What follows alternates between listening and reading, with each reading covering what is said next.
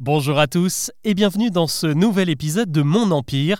Je tiens tout d'abord à vous souhaiter une très belle année 2024 et à vous remercier une nouvelle fois d'être si nombreux à suivre ce podcast.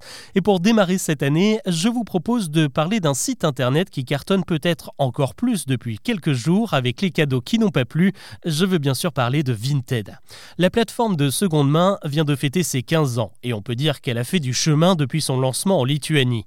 Aujourd'hui, le site est présent dans 10 19 pays, dont les États-Unis, et compte plus de 80 millions d'utilisateurs. Elle pèserait plus de 3 milliards et demi de dollars. En Europe, il s'agit du troisième plus gros vendeur de vêtements en ligne derrière l'allemand Zalando et le chinois Shein. Et pourtant, à en croire sa créatrice Milda Mitkouté, Vinted n'était pas censé devenir un gros business. Elle avait à peine 20 ans quand elle a eu l'idée de vendre les vêtements qu'elle ne mettait plus via une appli. Quelques coups de fil à des amis au dressing débordant ont suffi à monter la première communauté d'utilisatrices. 15 ans plus tard, ils et elles sont quelques 23 millions rien qu'en France, le premier marché de Vinted, car notre pays est à la fois fan de mode et assez marqué par la prise de conscience écologique, la volonté de moins consommer du neuf. En réalité, Vinted profite surtout d'une conjoncture idéale. Il y a d'abord l'inflation qui pousse de plus en plus de consommateurs vers les prix cassés de l'occasion. Selon un sondage réalisé par Vinted, près de 8 utilisateurs sur 10 sont passés cette année par la plateforme pour s'offrir un vêtement qu'ils n'auraient pas pu se payer autrement.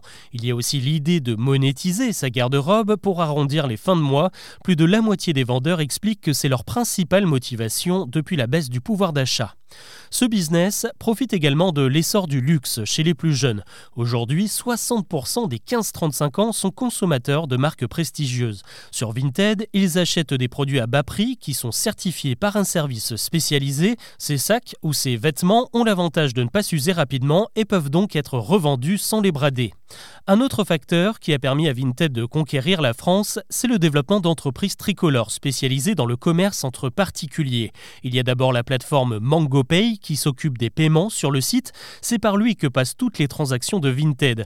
Et puis il y a Mondial Relais, une autre boîte française qui gère l'expédition, le transport et la livraison des colis. Ce dernier partenariat a d'ailleurs permis de lancer un nouveau service baptisé Vinted Go qui prend la forme de casier en accès libre pour y récupérer ses achats. Après Lille, Paris, Marseille, Toulouse ou encore Strasbourg, Montpellier est récemment devenue la 15e ville à proposer l'option Vinted Go. Elles seront bientôt une soixantaine d'après les objectifs de Vinted pour 2024.